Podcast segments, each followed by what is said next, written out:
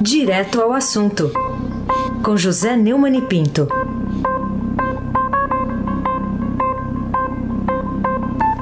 Oi, Neumani, bom dia. Muita força nesta terça, Raíssen Abac. Vamos lá. Carolina Ercolim, tintim por tintim. Bom dia. Almirante Nelson e o seu pedalinho. Bárbara Guerra, Clã Bonfim, Manuel Alice Isadora, Afrânio Vanderlei, melhor ouvinte, ouvinte da rádio Eldorado FM 107,3. Muita força nesta terça. Aí se abaque o craque. Muito bem, muita força. Formada a rede, a conexão Limão, Vila Buarque, Morumbi, Mogi. Ô Neumann, você acha que essa ideia aventada pelo presidente da Câmara, o Rodrigo Maia, de reduzir os salários da máquina pública para bancar despesas e o, e o desastre econômico da pandemia da Covid-19, tem alguma possibilidade de ser adotada no Brasil, um país de privilégios? É, difícil. De qualquer maneira, o, o, o Rodrigo Maia tomou duas atitudes elogiáveis ontem. A primeira foi é, esboçar um orçamento paralelo para cuidar da crise. Uma excelente iniciativa. E depois também, numa entrevista que ele deu à CNN, é, revelou que o enfrentamento da pandemia do coronavírus pode alcançar 400 bilhões de reais, e aí defendeu a ajuda de todo o poder público para bancar despesas, o que poderia incluir, segundo ele disse, a redução de salários de integrantes do Legislativo, do Judiciário e do Executivo. O governo vai precisar mesmo de usar todos os recursos disponíveis. Eu ontem defendi eh, essa ideia aqui e defendi também no meu vídeo no, no YouTube e no meu comentário na Gazeta. Olha, é, é fundamental. Não sei se ele vai ter força para fazer isso, porque esses privilégios são defendidos com muita gana, mas o Brasil depende disso. É uma coisa inusitada, inédita, necessária e urgente. O, o Maia prometeu também é, um entendimento com o governo para evitar obstáculos na gestão de, de, da crise. Eu não sou nenhum fã do, do Rodrigo Maia, vocês sabem disso, mas sou obrigado a reconhecer que até agora ele foi dos chefes do poderes, dos poderes o que deu a ideia fundamental é combater os gastos excessivos dos, dos poderes públicos, das, dos três poderes da República e, inclusive, dos salários dos privilegiados, dos marajás. Carolina Ercolim, tintim por tintim. Bom, criticado, Bolsonaro recua em parte da medida provisória sobre o trabalho, manchete de hoje do Estadão. Queria saber sua opinião sobre esse recuo do presidente, um assunto tão irrelevante que, enfim, deu tanto pano para manga e vai contra o que tem feito outras economias mundiais.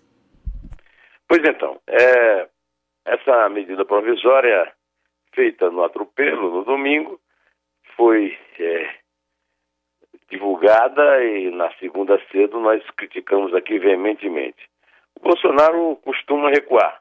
O, o, o recuo é até alguma coisa elogiável, mas o excesso de recuo ele é, exibe uma certa é, irresponsabilidade na tomada de atitudes. E uma tomada de atitude como essa, atingindo o, o salário do trabalhador, do trabalhador mais necessitado, é, é, realmente uma precipitação absurda. Além do mais, no recuo dele, não ficou claro até agora que tipo de garantia o empregado que sai nessa licença de quatro meses com parte, parcialmente remunerado pode voltar se volta com a remuneração é, reduzida, se volta ao emprego, se volta a isso precisa ser explicado. Além disso, estou esperando uh, ansiosamente a adesão do Poder Executivo. Uh, o ministro Paulo Guedes, o chefe da equipe econômica, o ministro da Economia, é, é, é um do, dos meus mais citados nessa luta contra os gastos excessivos da máquina pública. Espero que o governo, que é o Poder Executivo, também se pronuncie a favor do Rodrigo Maia e a, o ajude a cumprir essa, essa sua excelente pauta de acabar com essa história no Brasil que só quem participa do sacrifício é o trabalhador da iniciativa privada e o empresário da iniciativa privada. Os, os, manda, os manda-chuvas e os, e, os, e os marajás do serviço público nunca comparecem com o seu suor, com o seu sacrifício. Muito pelo contrário, continuam ainda hoje o meu amigo uh, Zé Paulo Cavalcante, que foi ministro da Justiça, né, me escreveu um WhatsApp lembrando que o Conselho Nacional de Justiça uh, já fixou que o salário médio de um juiz no Brasil é 48 mil reais, ou seja, 10 mil reais a mais do que ganha o ministro do Supremo e o presidente da República. Isso tudo precisa ser corrigido e corrigido não é nada, é fácil. Como se realmente o, o, o Rodrigo Maia é, levar o apoio do, do, Legislativo ao Executivo, e se o, o, o, Paulo Guedes não desistiu das suas ideias liberais, chicaguianas, acho que é possível fazer o que o, o Rodrigo Maia está prevendo. Aí se abate o craque. Muito bem. O, o Neumann, outro assunto é que depois da pressão, como diz aqui a manchete Estadão, após pressão, o presidente anuncia ajuda aos estados, título da notícia que está ao lado da manchete da primeira página do Estadão, é uma ajuda de mais de 88 bilhões de reais. O que, que você acha dessa decisão do presidente depois das críticas que ele é, vinha fazendo aos governadores? É, vinha fazendo e parece que continua fazendo, porque existe uma coisa meio que eu não entendo perfeitamente, uma descoordenação entre a ação e a palavra, porque nós estamos num estado de guerra, né? É, ele é o presidente da República e, e, ele continua falando ao estilo Roberto Justo, né? É preciso combater a, a, a histeria. Que histeria? Né? É preciso combater, por exemplo, a histeria dos preços, né? É, a minha web designer, a viúva do poeta Alberto Canhamelo, a Cláudia, me escreveu que no Recife está um absurdo. Aqui também. Os remédios todos estão aumentando de preço terrivelmente. E é bom lembrar que todas essas medidas, inclusive essa ajuda que o, o Bolsonaro anunciou aos governadores, apesar de estar sempre aí os maldizendo, né? essa ajuda precisa ser fiscalizada. É, e isso, nessas alturas, não há esquema de fiscalização possível, que não seja o próprio cidadão o cidadão, quando vira esse tipo de coisa, agora o cidadão é muito desarmado aqui. Nós vamos agora montar aqui um esquema de fiscais do Bolsonaro, como existia antes, os, os é, fiscais do Sarney, né? É, em relação a, aos governadores, não tem o menor sentido, no momento de guerra, no momento de necessidade de união, essa briga entre o Bolsonaro e os governadores, que é uma briga que pode ser adiada lá para 2022, não é nem para 2021. Porque 2020 vai ser essa quarentena, e depois da quarentena é aquele negócio, é, muitas vidas podem ser salvas com a quarentena, mas muitos empregos poderão ser perdidos com a quarentena. Então, o, o ano 2021 vai ser um ano muito penoso de recuperação. Então, deixem para brigar em 2022, que é o ano da eleição. Pelo menos, né? Não tem sentido continuar esse conflito. Né? É, inclusive, ele suspendeu as dívidas dos Estados com a União no valor de 12 bilhões e 600. Essa medida é correta. Ah, agora, é, é também é, manter o rigor na fiscalização dos gastos, é, manter o espírito da lei de responsabilidade fiscal, que foi uma, uma grande conquista na administração pública brasileira. Carolina Ercolim, tintim por tintim. Bom, ontem a gente ouviu falar de novo sobre o ministro Marco Aurélio Mello, do Supremo Tribunal Federal, porque ele tomou uma decisão que nega aquela tentativa do governo de cancelar os benefícios por Bolsa Família no Nordeste, especialmente, a pretexto de fraude na distribuição. O que, que você achou dessa decisão? Olha, eu não tenho vergonha nenhuma de elogiar quem eu já critiquei muito duramente. É o meu caso com o Marco Aurélio eu fiquei muito conhecido depois daquele meu bate-boca com ele lá no, no Roda Viva, né, há dois anos.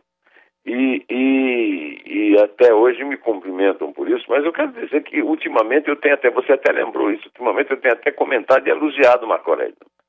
E nesse caso, é, eu elogio sem o menor, é, é digamos, sem o menor pudor, né? Porque, afinal de contas, ele fez muito bem em suspender os cortes no programa Bolsa Família, inclusive porque é uma contradição. Como é que o governo corta a Bolsa Família e anuncia que vai incrementar a Bolsa Família ao mesmo tempo? esse pretexto de, de haver fraude não é pretexto, fraude é um problema de polícia, não tem nada a ver com a distribuição da verba. Tem que combater a fraude e distribuir a verba, e muito menos discriminar o Nordeste. 3%. É, pelo amor de Deus. É, o Marco Aurélio está mais que certo. Ele também ordenou que a União disponibilize dados a justificar a concentração de postos na região do Nordeste. Eu também acho é, preciso que se diga por que está sendo cortado. Né? Principalmente porque é uma discriminação muito clara. E não é porque eu sou nordestino, não. É porque o povo nordestino também é Brasil. É, aí sem abaque, o craque. Ô Neumann, sabe que tem uma preocupação das autoridades em relação ao sistema prisional, né? Tem até visitas proibidas, né? Por causa da disseminação do coronavírus. A saída temporária também foi proibida. Até aqui em São Paulo deu aquele, aquela confusão com fuga e rebelião. É, mas tem um preso ilustre, né? Que estava querendo sair da cadeia por causa do coronavírus. Não vai poder. O ministro do Superior Tribunal de Justiça, Rogério Schietti Cruz, decidiu, muito corretamente, manter na prisão o ex-governador Sérgio Cabral, do MDB, do Rio de Janeiro.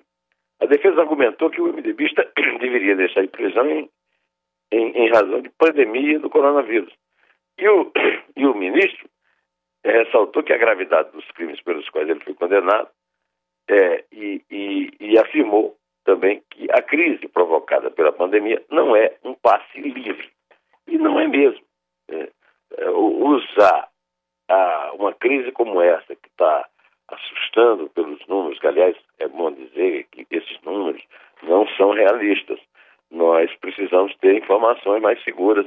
Eu tenho elogiado muito o Mandetta, mas é preciso que haja informações melhores, mais é, com mais base na realidade. Para tentar fugir, sair da cadeia, é um tipo de oportunismo semelhante a aumentar o preço de álcool gel, e o juiz fez muito bem em, em não permitir que ele saísse da cadeia. O lugar dele era lá. Carolina Ercolim, tintim por tintim. Queria que você falasse um pouquinho sobre o título do seu artigo no blog do Neumann, publicado ontem, A Guerra de Todos e a Arenga de Bolsonaro. Ô Carolina, faz muito tempo que você não ouve a palavra arenga. Faz. eu sou. Mas você já tinha ouvido. Você já sabe o que significa. Já, já, já. Eu era muito chamado de arengueiro. Você acha que eu sou arengueiro? Não? Bolsonaro é também. Né? Me diz você. É, o meu amigo César Benevides, que foi reitor da Universidade do Mato Grosso do Sul, me escreveu mas fazia tanto tempo que eu não vi essa palavra. Todo o planeta se mobiliza para enfrentar o coronavírus, inimigo invisível e feroz, mas o presidente dá prioridade à sua arenga particular com governadores, que só o combaterão em 2022. É essa a linha fina do meu artigo. E com ela eu quero só fazer acrescentar que ele, em alguns pontos, está agindo muito corretamente, mas na palavra continua errando, porque o momento é ele comandar e até agora ele não comandou. Eu vi até uma notícia hoje na coluna do Estadão que ele mantém os 30% firmes, fiéis a ele, né? E isso garante pelo menos um lugar para ele no segundo turno da eleição em 2022. Mas em 2022 está longe, presidente. Vamos cuidar de 2020, da pandemia, acabar com essa história de histeria, é, deixar o horoscopista de Virgínia e o publicitário Roberto Justo de lado e e, e cuidar do cidadão que está morrendo, tem cidadão morrendo. É preciso é, evitar que outros morram em, em, em, em grande quantidade, né? Então é com essa mensagem de muita força nesta terça que eu peço que a Carolina inicie a nossa contagem de despedida, Carolina. É três? É dois? É um.